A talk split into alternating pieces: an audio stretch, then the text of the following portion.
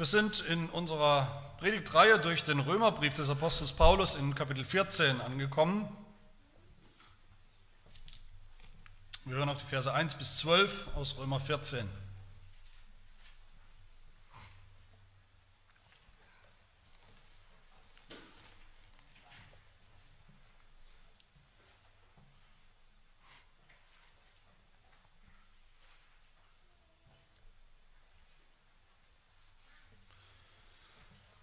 das Wort Gottes.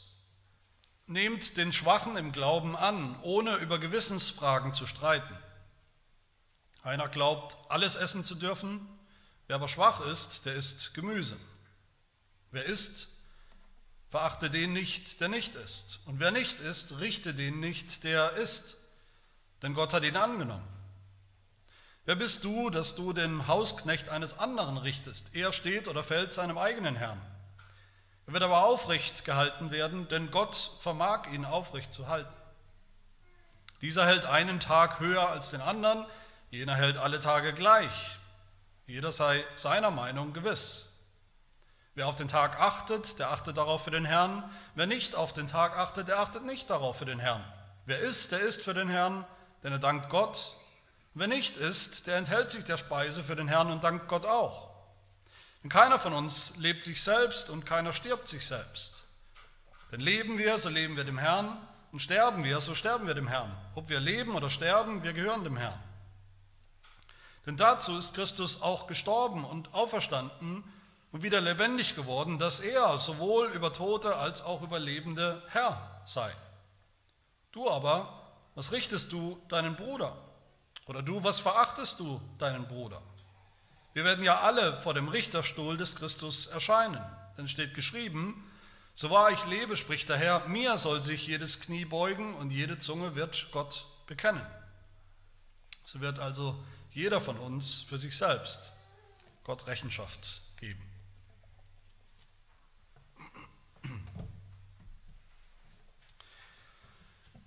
Diese Verse, die wir gerade gelesen haben, die sind eigentlich Teil von einem noch ein bisschen größeren zusammenhängenden Abschnitt, der noch geht bis Kapitel 15, Vers 7, sehen wir schon darin, dass Paulus hier anfängt, mit den ersten Worten anfängt, wo er sagt, nehmt den Schwachen im Glauben an. Und dann entfaltet er eigentlich, was das ist und warum und wie das geht. Und dann in Kapitel 15, Vers 7 heißt es darum, nochmal, darum nehmt einander an.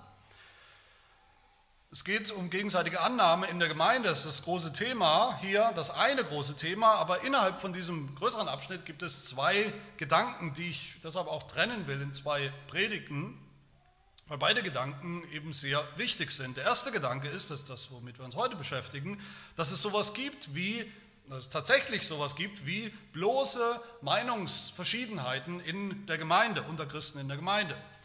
Und dass das völlig okay ist, dass es das gibt. Bereiche, in denen man eben so oder so entscheiden kann, in denen es echte Freiheit gibt. Und da gibt es starke und schwache, wie wir hören in unserem Text hier, starke und schwache in dieser Freiheit, wie sie sie anwenden, wie sie sie gebrauchen, wie sie sie umsetzen. Und da hat eben nicht der eine Recht und der andere Unrecht. Das ist das erste Thema von heute.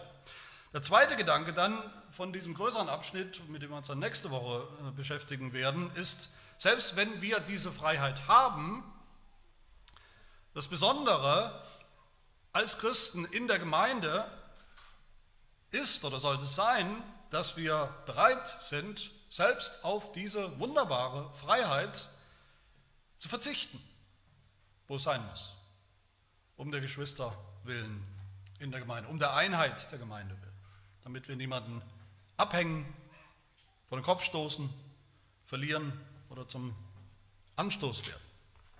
Man könnte sagen, der erste Teil von heute, den könnte man fast individualistisch verstehen. Okay, jeder hat seine eigene Freiheit vor Gott, bestimmte Dinge tun zu können, zu regeln, das christliche Leben zu leben. Diese Freiheit, die gibt es und deshalb soll der eine nicht den anderen verurteilen oder verachten. Aber dann in, im zweiten Teil, eben nächste Woche, da werden wir sehen, auch da gibt es keinen Individualismus. Da gibt es nie in der Gemeinde. Meine eigene Freiheit, meine eigene christliche Freiheit, so schön sie ist, so sehr wir sie genießen dürfen, die findet auch ihre Grenzen. Die findet ihre Grenzen nämlich beim Nächsten, bei meinem Bruder und bei meiner Schwester in der Gemeinde, wo ich dann vielleicht anecke mit meiner Freiheit. wo sie ihm zum Anstoß wird, weil er vielleicht noch nicht so weit ist. Der nächste ist wichtiger. Der nächste in der Gemeinde, die Einheit der Gemeinde ist wichtiger, als dass ich unbedingt meine christliche Freiheit ausleben, in vollen Zügen auskosten kann bei jeder Gelegenheit. Aber dazu, wie gesagt, nächstes Mal. Heute nur zum Gedanken der christlichen Freiheit. Das ist ein Thema, was wichtig genug ist. Und wir wollen uns zuerst fragen, wenn wir diesen Text lesen, ist das die allererste Frage, um, um was für Fragen geht es eigentlich hier? Um was für Fragen geht es hier? Was sind diese Gewissensfragen, von denen der Apostel Paulus spricht? Vers 1. Nehmt einander an und streitet nicht über Gewissensfragen.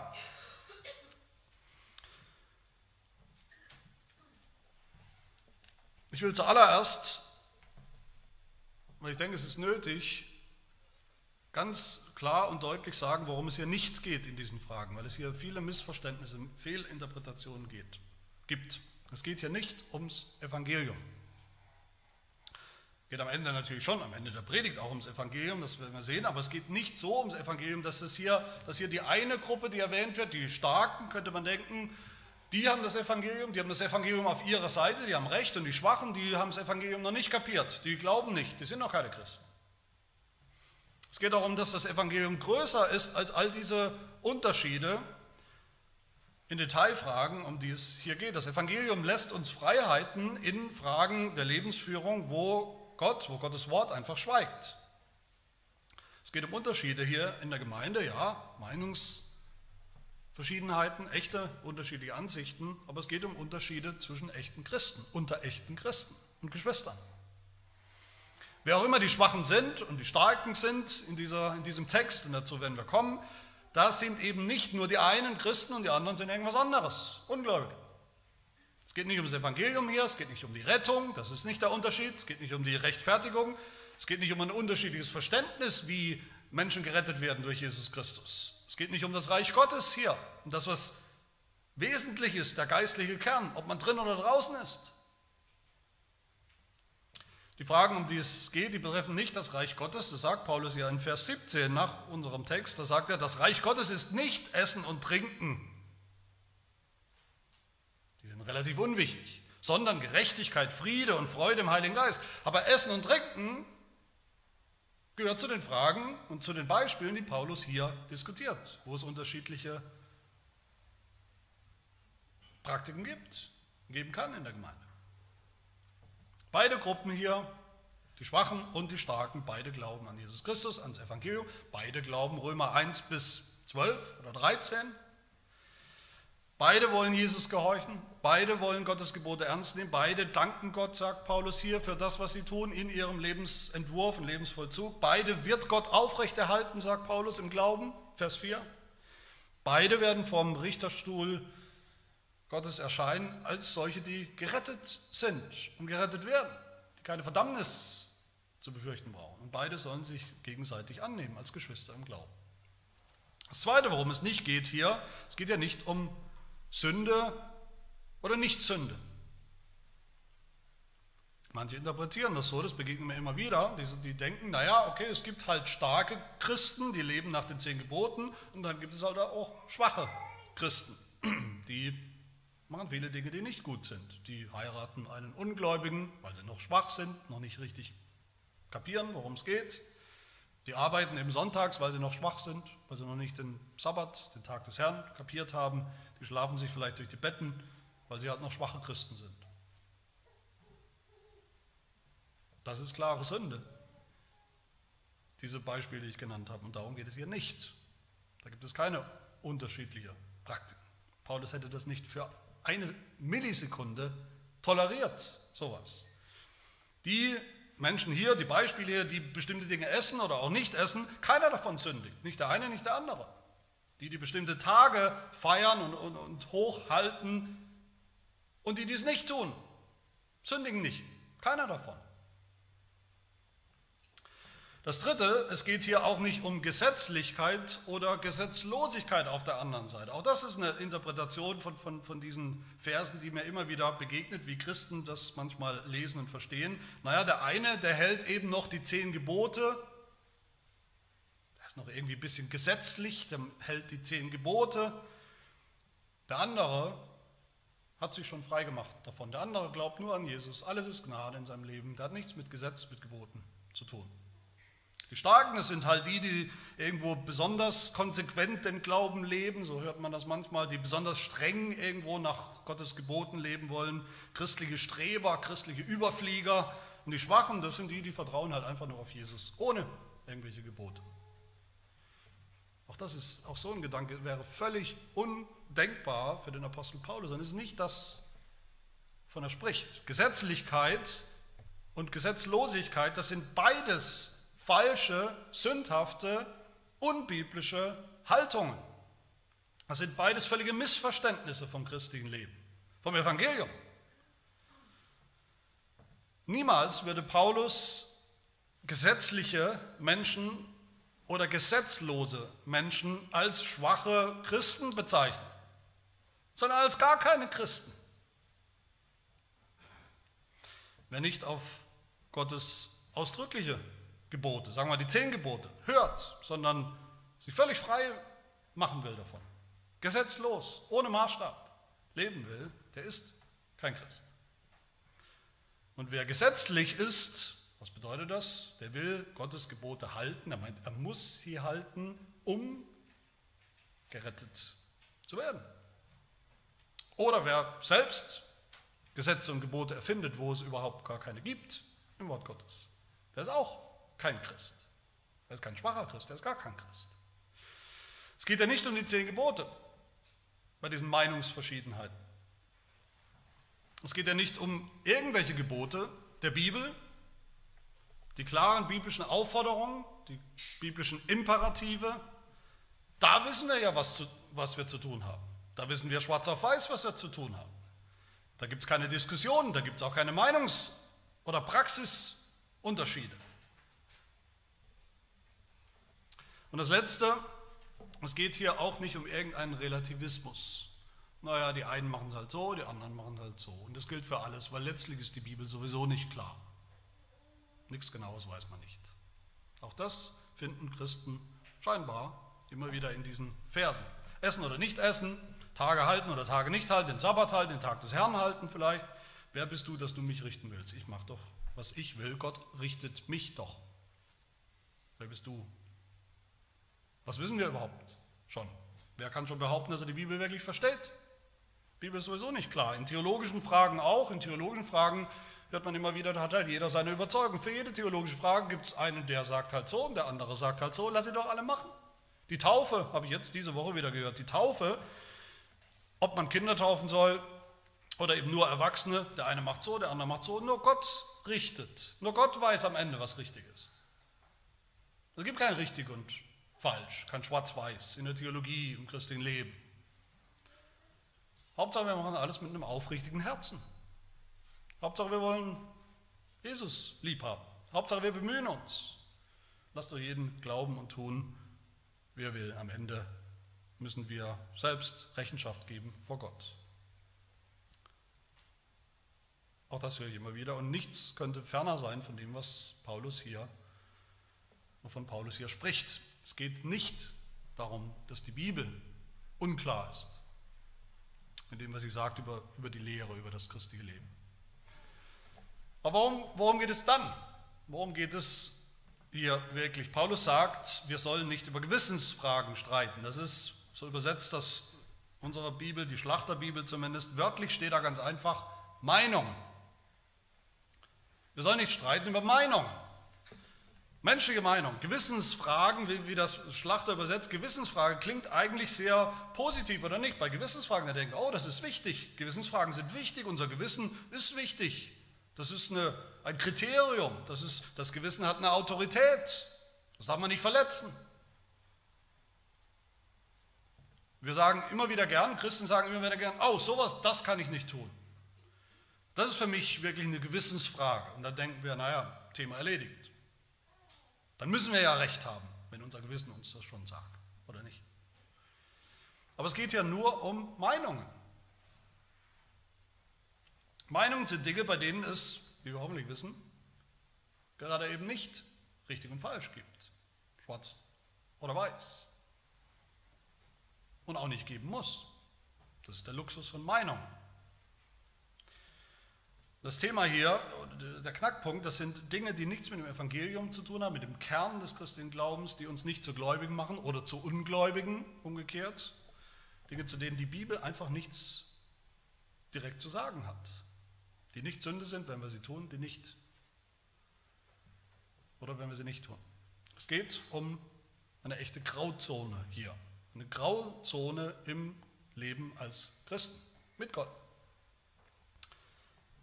Und diese Grauzone ist erstaunlich groß, wenn man mal anfängt, darüber nachzudenken. Die Bibel hat lange nichts zu allen praktischen Fragen unseres Alltags, unseres Lebens in dieser Welt ausdrücklich zu sagen. Schon lange nicht den einen Bibelvers, den wir gerade brauchen für irgendeine praktische Entscheidung, die uns heute, die wir heute treffen müssen. Da gibt es viele graue Bereiche. Und das ist überhaupt nicht schlecht, das muss uns keine Angst machen. Manchmal macht das Angst, aber das ist nicht so. Da brauchen wir Weisheit natürlich, wie wir da navigieren, was wir da tun. Aber das beurteilt eben der eine so oder der andere so. Der eine entscheidet so und der andere so. Was natürlich bestimmte Christen völlig verrückt macht. Biblizisten, biblizistische Christen oder gesetzlich veranlagte Christen macht das völlig verrückt. Die wollen eben immer den einen Bibelvers. Sonst stehen sie gar nicht auf morgens, sonst bewegen sie sich gar nicht aus dem Bett, sonst haben sie immer Angst, dass sie was falsch machen, wenn sie nicht bewaffnet sind mit dem einen Bibelvers. Viele Christen Vielleicht ist es euch auch schon begegnet. Viele Christen kennen wirklich nur zwei Kategorien. Die kennen nur schwarz oder weiß. Alles im Leben ist eben schwarz oder weiß. Entweder es ist Gottes Wille, ganz, ganz ausdrücklich, dann muss ich ihn tun, dann musst du ihn gefälligst auch tun. Oder es ist nicht Gottes Wille, dann darf ich ihn nicht tun, dann darfst du ihn gefälligst auch nicht tun. Dann ist es Sünde. Und dazwischen gibt es nichts. Aber diese Grauzonen Gibt es, und das ist gut so, und Gott hat das so gewollt. Es gibt so viele Fragen und Entscheidungen im Alltag, die Gott einfach uns überlässt. Es gibt echte Freiheit, wo man so oder so entscheiden kann, ohne sich zu versündigen. Wer ist oder nicht ist, sagt Paulus hier, wer bestimmte Tage feiert oder nicht, da gibt es Freiheit. Christliche Paare, als ein Beispiel, sollten, wo immer möglich, Kinder haben, bekommen, wo immer möglich. Mehrere. Das ist eine Freude, das ist ein Privileg, das ist auch ein Auftrag, eine Aufgabe. Aber wie viele denn? Wie lange sollen sie Kinder zeugen? Manche Biblizisten sagen, alle. So viele halt kommen. Wir sagen, nein, da gibt es Freiheit. Darüber sagt die Bibel nichts. Sie sagt nicht, wie viele. Martin Luther hat diese, diesen, diesen Bereich im Leben, diese, diese Grauzone im Alltag, im, im christlichen Leben, im Leben der Kirche auch, er hat das, diese Dinge hat er Mitteldinge genannt, weil sie eben genau in der Mitte sind, weil sie nicht schwarz oder weiß, aber gut und böse sind. Mitteldinge. Dinge, die man tun kann, die man aber auch lassen kann und beides ist nicht schlimm. Zum Beispiel in der Reformation war das ein Thema, da wurden ja viele, natürlich viele römisch-katholische Praktiken, die es eben gab, wurden, wurden abgeschafft, weil sie falsch waren, definitiv falsch waren, unbiblisch waren. Aber Luther und seine Nachfolger, die haben auch gesagt, da gibt es aber auch viel, was einfach, ehrlich gesagt, egal ist. Dürfen wir jetzt nach der Reformation, dürfen wir jetzt in römisch-katholischen Kirchen unseren Gottesdienst feiern oder nicht? Dürfen wir Kerzen anzünden? Im Gottesdienst? Darf der Pfarrer, der Pastor diesen oder jenen Talar tragen? Luther hat gesagt, es ist unwichtig. Da gibt es kein richtig und falsch, kein Wort von Gott. Meine Lieben, das ist ein wichtiges Thema, was hier, was der Apostel Paulus hier anspricht, diese christliche Freiheit. Das ist ein wichtiges Thema, Freiheit, bestimmte Dinge tun zu können oder auch nicht, mit reinem Gewissen, weil sie nicht schwarz oder weiß sind, weil sie nicht automatisch richtig oder falsch sind, gut oder böse. Und das auch unterschiedlich tun zu können, in einer und derselben Gemeinde. Diese Freiheit, das zu entdecken, das ist für manche Christen, gerade wenn man sehr gesetzlich geprägt war, vielleicht von, von zu Hause geprägt, von dem Denken, die Bibel gibt mir alles haargenau, haarklein vor, die Praxisentscheidungen meines Lebens, alles, was ich zu tun habe, und wenn nicht, dann ist es wahrscheinlich falsch, dann mache ich es nicht. Wer so geprägt war, vielleicht von den Eltern, vielleicht von, von der Gemeinde, das, das kann sehr bedrückend sein, das kann sehr belastend sein. Und wenn Christen dann diese christliche Freiheit entdecken eines Tages, kann sich das fast anfühlen wie, so, wie, wie fast wie eine zweite Bekehrung. Das ist es wohltuend, das macht frei, das zu entdecken, dass es sowas gibt überhaupt.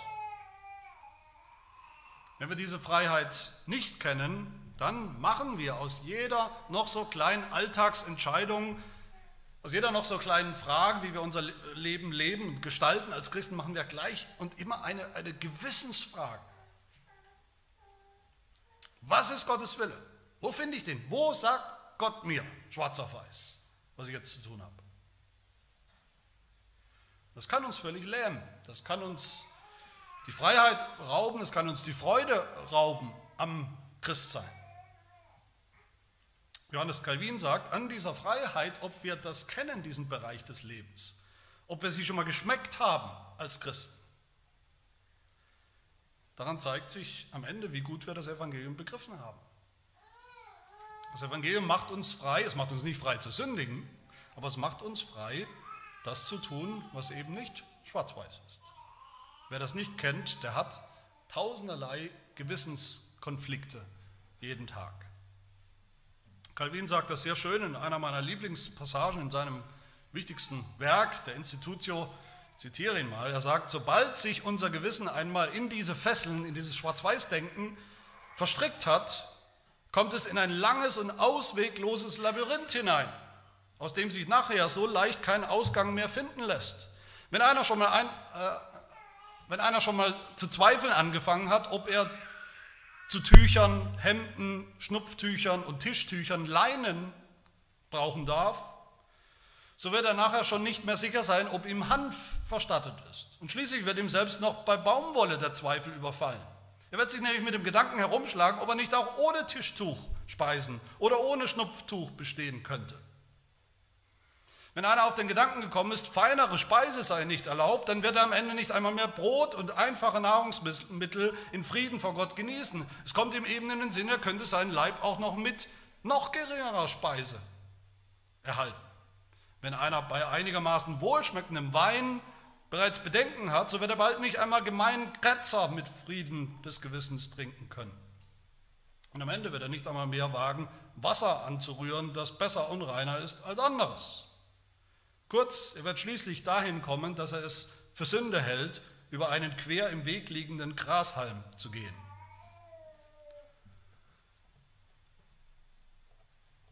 Darüber lachen wir vielleicht, aber das ist tatsächlich etwas, was viele Christen lähmt.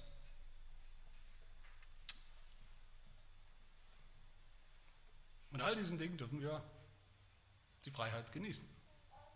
Das macht es nicht leicht im Umgang miteinander. Diese Meinungen, wie wir das umsetzen, das prallt dann oft tatsächlich aufeinander in der Gemeinde. Das sind oft Dinge, die uns irgendwie besonders wichtig erscheinen, wo wir schnell dabei sind, endlos zu diskutieren und auch eben schnell dabei sind, den anderen, den Schwachen, über ihn zu urteilen. Und damit sind wir bei der zweiten Frage, wer sind eigentlich hier die Starken und die Schwachen in dem Text und wer sind die Starken und die Schwachen in der Gemeinde. Wir erinnern uns, der Apostel Paulus schreibt natürlich an eine konkrete Gemeinde in Rom, das dürfen wir nie vergessen. Er schreibt nicht einfach zeitlose Weisheit hier.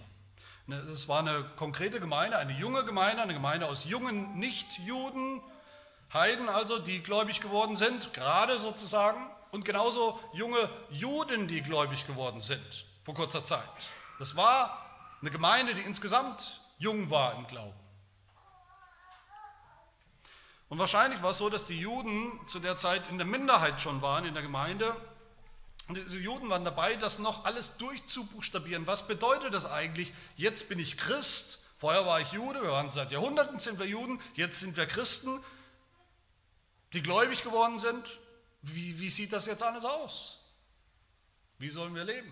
Und für beide, für die gläubig gewordenen Juden und auch die Heiden, war das alles neu.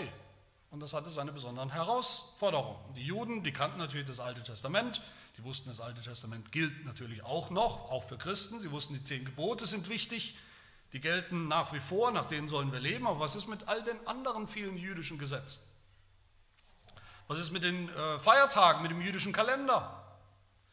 Was ist mit den jüdischen Reinigungsvorschriften und, und, Speisevorschriften, mit den Hunderten oder Tausenden von Vorschriften? Das war irgendwie kompliziert und verwirrend, das durchzubuchstabieren. Und dann gab es daneben eben in derselben Gemeinde die Heiden, die hatten dieses ganze Problem nicht, die hatten diesen ganzen Ballast nicht. Die kamen einfach rein in die Gemeinde, reingewalzt, einfach an Jesus geglaubt, Thema erledigt, los geht's. Die haben sich keinen Kopf gemacht über all diese Dinge. Über diese Fragen, was darf man denn überhaupt essen oder, oder nicht, der jüdische Kalender, das hat sie alles nicht interessiert. Das war kalter Kaffee für sie. Und natürlich hatten die Juden Angst, was falsch zu machen. Und die Heiden haben sie vielleicht deshalb ausgelacht, weil die immer alles gleich zur Gewissensfrage gemacht haben.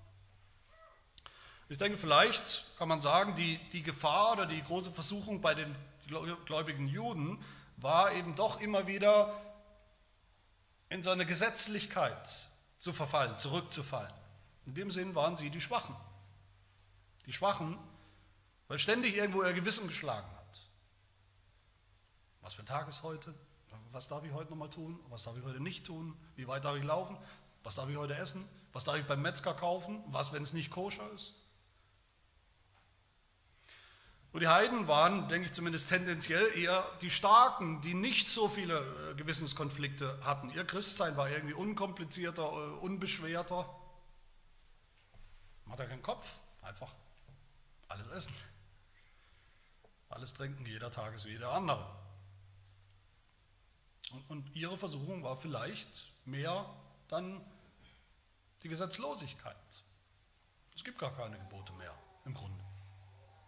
Das Leben einfach in vollen Zügen genießen, Hauptsache an Jesus glauben.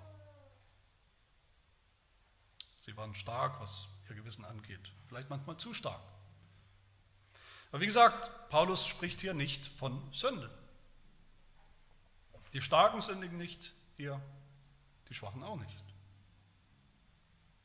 Paulus macht das konkret an zwei Beispielen, das haben wir schon gehört und auch gelesen. Die Juden haben gedacht, wir sind so gewöhnt über Jahrhunderte, dass die jüdischen Feiertage, der jüdische Kalender, dass das was Besonderes ist, diese, diese Feiertage, irgendwie, irgendwie heilige Tage. Okay, sie haben jetzt als gläubige Juden kapiert, dass nicht mehr diese Tage relevant sind im, im, im Sinn des Heils, der Erlösung. Da sind sie erledigt, da sind sie erfüllt. Aber selbst, selbst als gläubige Juden konnten sie sich nicht ganz frei machen jetzt davon. Am, am Yom Kippur oder anderen hohen Feiertagen irgendwie in so eine besonders geistliche, fromme Stimmung zu kommen, nicht zu arbeiten, dies und jenes nicht zu tun. Selbst als Gläubige konnten sie sich nicht ganz losmachen vom jüdischen Speiseplan. Sie wussten, die Opfer sind erledigt. Aber trotzdem konnten sie nicht von heute auf morgen einfach bedenkenlos alles essen was sie vorher nicht gegessen haben. Ist das sündhaft? Nein. Verwirrt vielleicht noch, vielleicht auch noch unreif, vielleicht haben sie noch nicht alles zu Ende gedacht. Konsequent. Schwach? Ja, aber nicht sündhaft. Die Heiden, wie gesagt, die hat das alles nicht interessiert. Sündhaft? Nein, auch nicht. Ich will damit nicht sagen, dass die Heiden immer die Starken waren in der Gemeinde, die Juden, Judenchristen immer die Schwachen. Es kann auch gläubige Juden gegeben haben, die schon stark waren, die schon weiter waren als andere gläubige Juden in der Gemeinde, die sich schon losgemacht haben von, von ihrer von ihrem Erbe sozusagen, von der jüdischen Tradition, vom jüdischen Kalender, das war mittlerweile Vergangenheit. Und andere Juden waren darüber entsetzt, dass die schon so weit sind. Paulus sagt in Kapitel 15, Vers 1, wir aber die Starken, wir, er selbst gehört dazu, er selbst war ein Starker, hat sich als ein Starker gesehen. Aber war ja auch ein Jude. Ein Jude, aber eben ein Starker reifer, gläubiger Jude. Und es gab umgekehrt, gab es auch bestimmt schwache Heiden in der Gemeinde. Das wissen wir ja. Es gab solche, die aus dem Heidentum kamen, in die Gemeinde kamen, die gläubig geworden sind. Und was haben sie gedacht? Naja, um jetzt richtig gute Christen zu werden, um richtig dazu zu gehören, was müssen wir machen? Doch wieder das Gesetz halten. Aber die Tendenz stimmt wahrscheinlich Heiden eher die Starken in der Gemeinde, ohne so viel Ballast, die Juden eher die Schwachen. Aber wichtig ist, dass wir hier sehen, stark zu sein, zu den Starken zu gehören, das ist durchweg positiv gemeint beim Apostel Paulus. Wir lesen das manchmal so oder verstehen das manchmal so, na, das waren die Starken, in Anführungsstrichen, das waren die, die sich für stark gehalten haben. Rechthaberisch vielleicht, stark und ein bisschen zu laut. Nein, die sind es wirklich.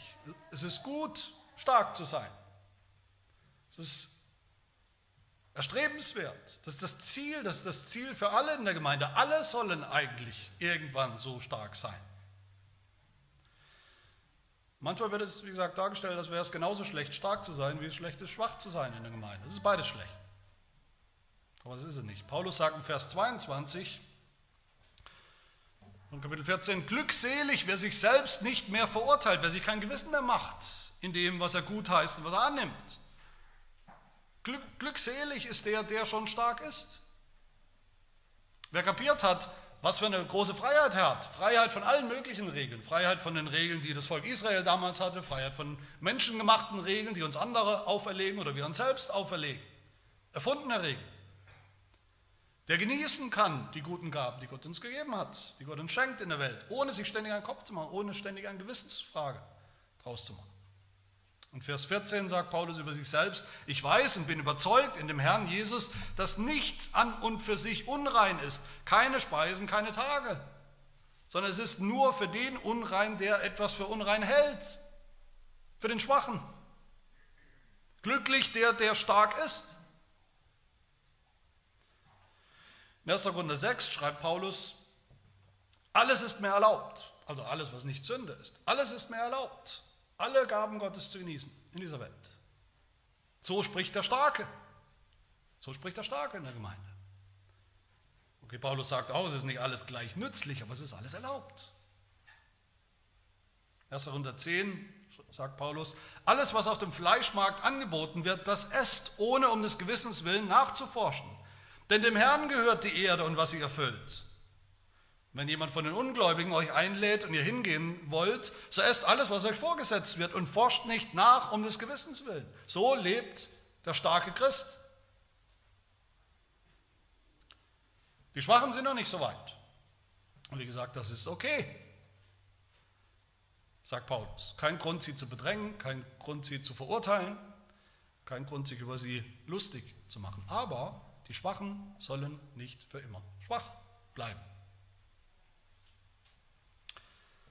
Das war eine Übergangszeit in der Gemeinde in Rom damals. Alles war noch neu in der Gemeinde. Die Juden waren jung im Glauben, die Heiden waren genauso jung im Glauben.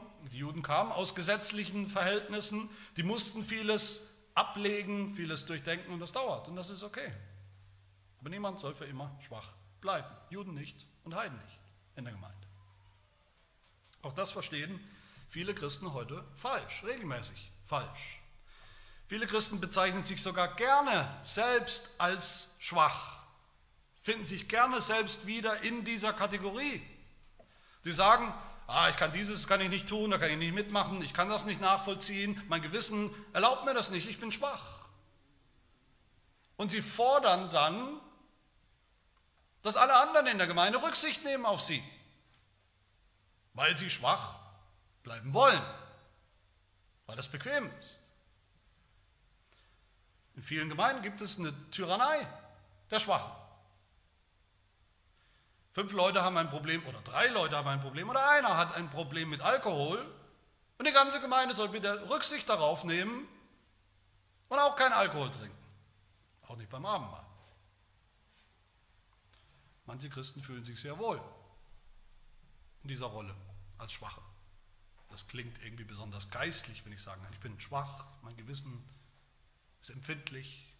Sie spielen gern diese Gewissenskarte aus und sie spielen sie aus, auch nachdem sie schon 20 Jahre Christen sind oder 40 Jahre Christen sind. spielen sie sie immer noch aus. Ah, ich bin schwach. Das hätte den Apostel Paulus doch sehr verwundert. Das ist nicht das, was er hier meint. Ironischerweise haben diese schwachen Christen oft ein sehr starkes, also lautstarkes Gewissen, das sie gerne jedem unter die Nase reiben wollen. Aber ein starkes, ein lautstarkes Gewissen, das ständig schlägt, anschlägt, das wir ständig als Grund nehmen, warum wir dieses oder jenes nicht mitmachen, unseren eigenen Weg gehen,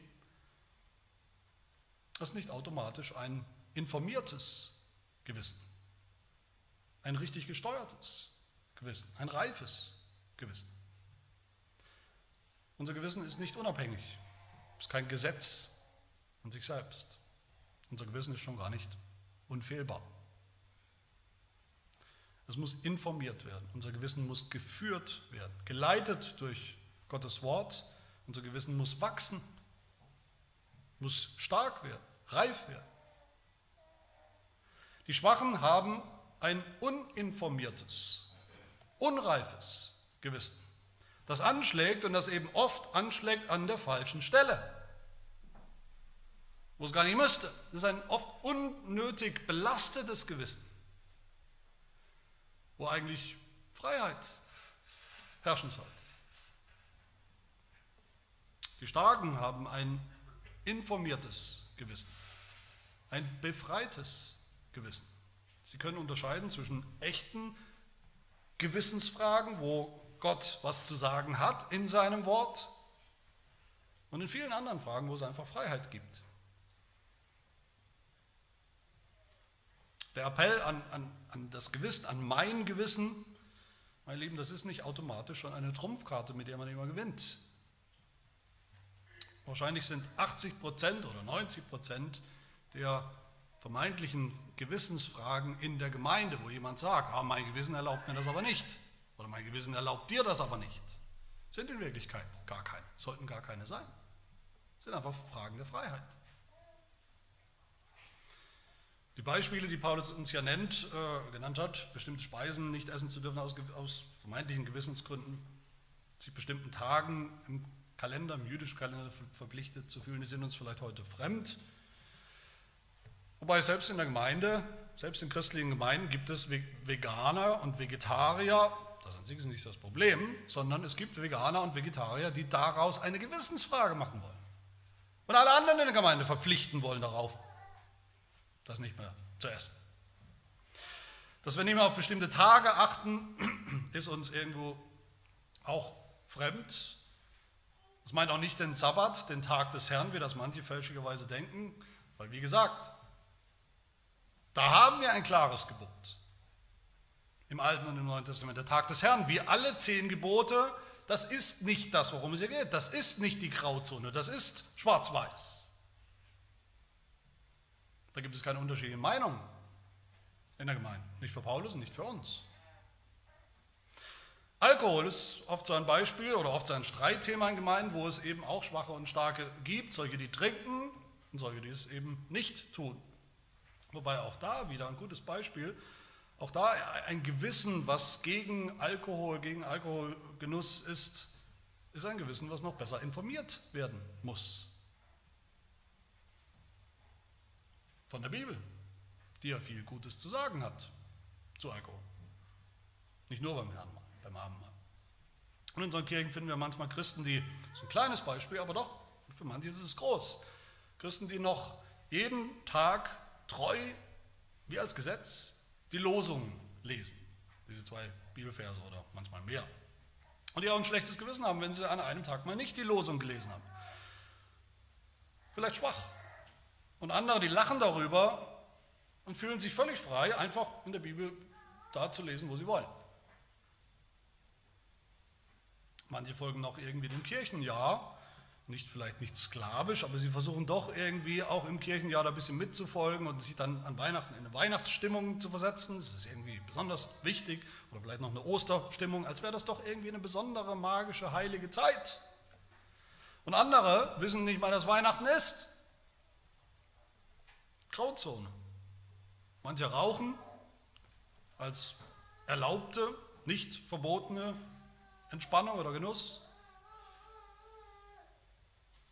Ob besonders gesund oder nicht, eher, nicht, aber sie tun es. Andere ereifern sich darüber und wollen daraus eine Gewissensfrage machen. Manche Christen gehen ins Kino, in, ins Theater, in die Oper. Selbst die Oper hat oft sehr zweifelhafte Inhalte und Botschaften.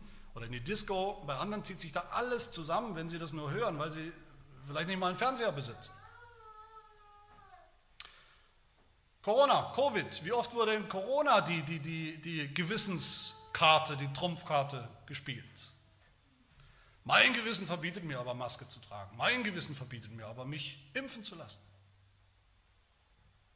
Wie schnell sind wir dabei, unser Gewissen und am Ende unsere Meinung zum Maßstab zu nehmen, um zu urteilen über andere. Das ist aber nicht der Maßstab. Unsere Meinung ist nicht der Maßstab. Das ist mein dritter Punkt. Was ist der Maßstab? Die Beispiele, die ich genannt habe, oder noch viele andere Beispiele könnte man natürlich nennen, das sind Punkte, wo wir eben schnell dabei sind zu urteilen. Wer gottlose Heavy Metal Musik hört, da ist uns schon alles klar. Das kann ja kein Christ sein. Wer raucht, wer Alkohol trinkt, das kann auch kein Christ sein. Eine Frau, die keinen Rock trägt, das ist wahrscheinlich auch eine verkappte Feministin. Oder wenn sie dann einen Rock trägt, also aber ein Zentimeter zu kurz, dann ist sie wahrscheinlich eine verführerische Frau. Wir schauen uns andere Christen an, wie die so leben und wir wissen sofort Bescheid, fällen sofort ein Urteil. Das ist kein echter Christ. Oder wir sagen zumindest, na, das ist noch ein ganz, ganz kleines, unrein, unreifes Kind im Glauben. Und die Ironie an der Sache ist, so haben dann doch diese ganzen Themen, um die es hier geht, die eigentlich wirklich nebensächlich sind, nicht zentral, relativ unwichtig, wo Gottes Wort schweigt, uns nicht verpflichtet auf die eine oder andere Weise, wo es Freiheit gibt, so oder so zu leben. Diese unwichtigen Dinge haben dann doch wieder das Potenzial, ganze Gemeinden zu spalten, die Gemeinschaft zu, zu zerstören. Und das passiert immer und immer wieder. Diese unwichtigen Dinge tun das. Nicht so sehr die zentralen Dinge, die wirklich zählen. Ironischerweise sind es die 0,05 Prozent Unterschiede in der Lebensführung in diesen Graubereichen, in diesem Bereich der Freiheit, wo es Freiheit geben sollte, die sind oft wichtiger als die 99, jetzt habe ich meine Rechnung vergessen, aber die 99, was halt übrig bleibt, Prozent, die wir tatsächlich gemeinsam haben, die wirklich zählen. Ja, die 100 Prozent, die wir gemeinsam haben, nämlich das ganze Evangelium, den ganzen Erlöser, den ganzen Gott. Und das ist Paulus Argument hier. Er sagt, das, das, einzige Kriterium, das zählt, an dem du und ich, an dem wir unsere Geschwister im Glauben links und rechts messen sollen, ist, wie denkt Gott über sie? Wie denkt Jesus über sie oder ihn? Jeder stirbt und lebt dem Herrn. Jeder muss Rechenschaft geben dem Herrn. Der Herr urteilt, sein Urteil zählt. Sein Urteil ist das Einzige, was interessiert. Und er hat schon geurteilt. Vers 3 sagt Paulus, Gott hat ihn doch schon angenommen, den links und rechts von mir. Die Frage stellt sich gar nicht mehr. Der ist schon gerettet. Der ist schon im Reich Gottes. Der ist schon in der Gemeinde. Das Evangelium gilt ihm. Er ist schon mein Bruder oder meine Schwester. Was interessiert da noch meine persönliche Privatmeinung? Menschliche Meinung. Behalte ein Urteil für dich. Einfach mal den Mund halten. Das einzige Kriterium ist, was Gott denkt, und das hat er uns schon gesagt, was er denkt über unsere Geschwister. 100% angenommen.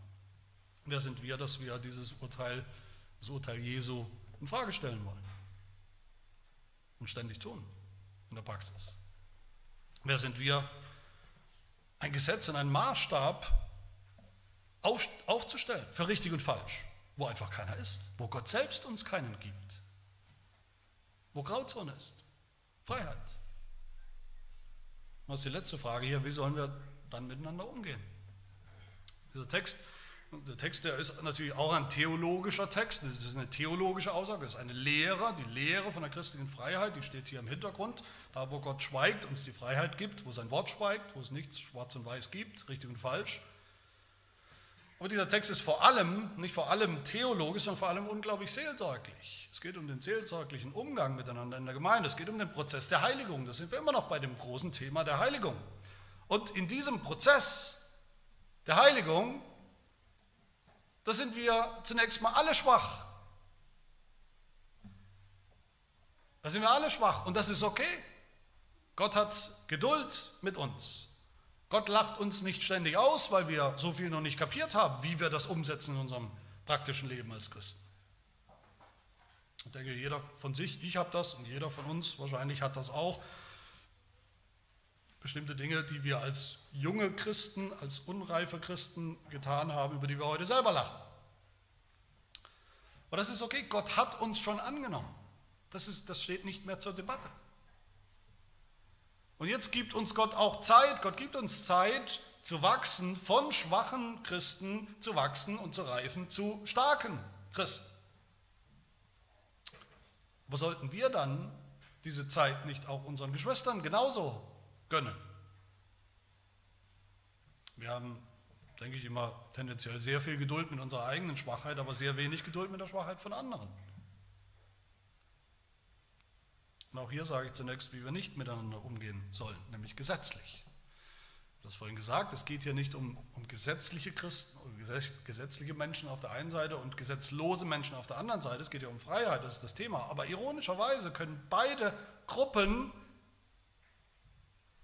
die Schwachen genauso wie die Starken, können dann doch wieder gesetzlich werden. Das ist die große Gefahr, um die es hier geht. Nämlich dann, wenn sie ihre Meinung Nochmal, eine Meinung, von der Sie privat natürlich überzeugt sind, von der wir privat und individuell immer überzeugt sind, von Herzen überzeugt sind. Jeder, äh, Vers 5 sagt Paulus, jeder sei seiner Meinung gewiss. Sind nur Meinungen, aber wir sind doch überzeugt von unserer Meinung, das dürfen wir auch sein. Aber wenn wir diese bloße Meinung dann doch wieder zum Maßstab machen, für alle zum Maßstab, um andere zu beurteilen und abzuurteilen, diese, diese Gesetzlichkeit, das ist, das ist Gift für jede Gemeinde. Und die kommt immer in zwei Formen, die Paulus hier nennt. Die kommt entweder als Verachtung in Form von Verachtung oder sie kommt in einem Richtgeist. Die Starken sind das, die Starken stehen immer in der Gefahr zu verachten, logischerweise. Wir sind stark, alle anderen sind schwach, die verachten wir. Wie lustig, der hat ja noch gar nichts kapiert.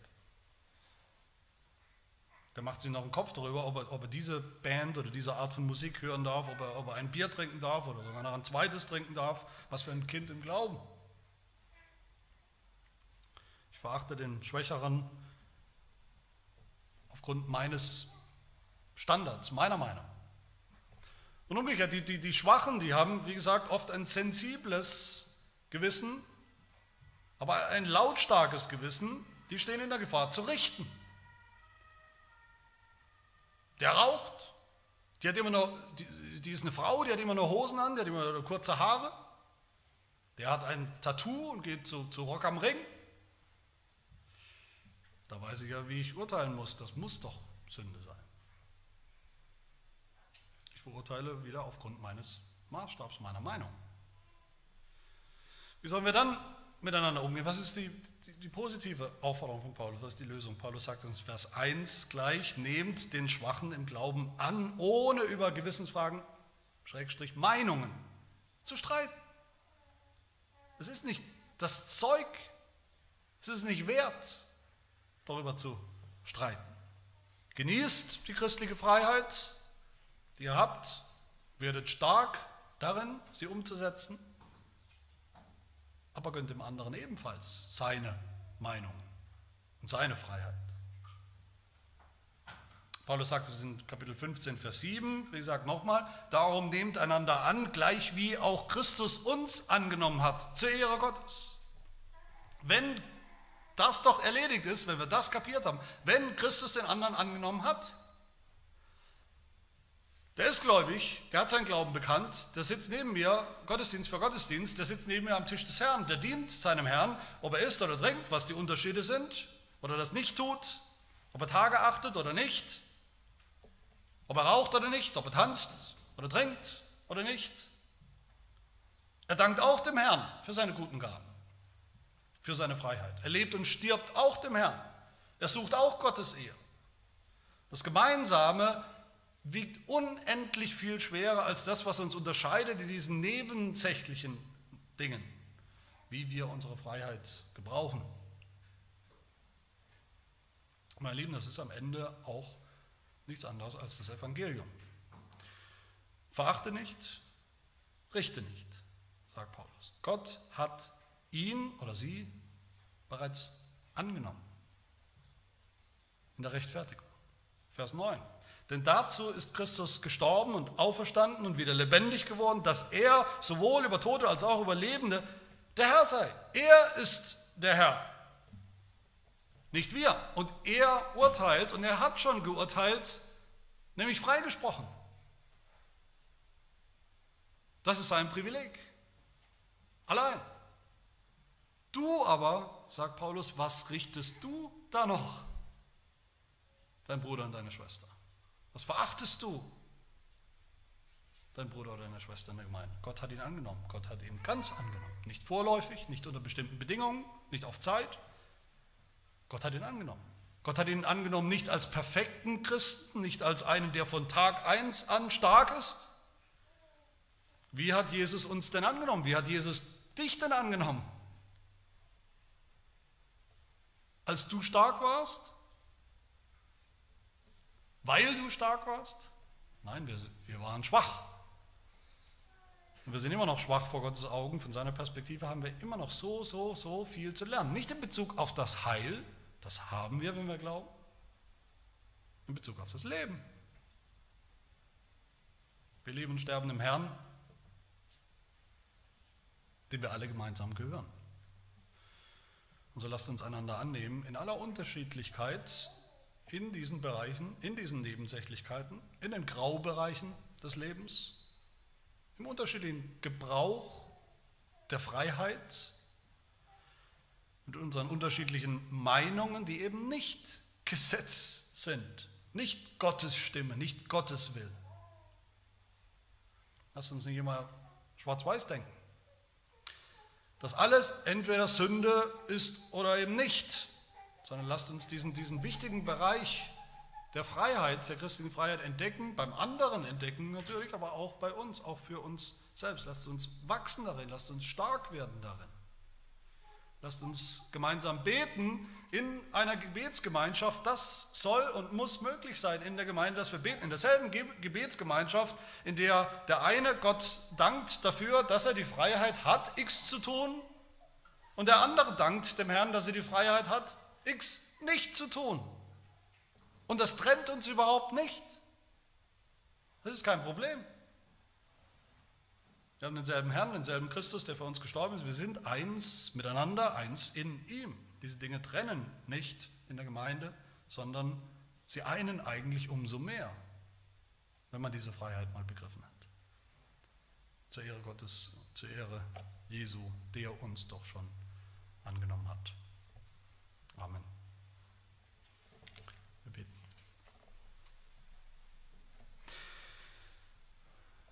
Herr unser Gott, wir danken dir für das Evangelium, das uns schon ein für alle Mal frei gemacht hat von unserer Sünde und von unserer Schuld, von der Verdammnis, von dem Gericht. Wir danken dir, dass wir schon heute wissen dürfen, in Jesus Christus hast du uns schon voll und ganz angenommen und vermagst uns auch aufrecht zu erhalten bis zum Schluss. Wir leben dir, wir sterben dir jeden Tag unseres Lebens. Dein Urteil ist das Einzige, was zählt und wir sind so froh, dass wir schon jetzt wissen, es lautet Freispruch in Jesus Christus, trotz all unserer Sünden, die noch da sind, trotz all unserer Unvollkommenheiten. Wir danken dir, dass du Geduld mit uns hast, wo wir in so vielen Dingen noch schwach sind, unserem Alltag, Lebensvollzug als Christen. Schenke uns dieselbe Geduld auch mit unseren Geschwistern, dass wir sie annehmen, wie du sie angenommen hast, ja, dass wir sie annehmen, weil du sie schon angenommen hast. Und Herr, lass uns alle mit Freude, mit viel Weisheit leben in der Freiheit, die du uns gegeben hast, in den Bereichen des Lebens, wo es eben keinen Schwarz-Weiß gibt, dass wir auch da in aller Weisheit unserem Nächsten dienen und deine Ehre suchen. Das bitten wir in Jesu Namen. Amen.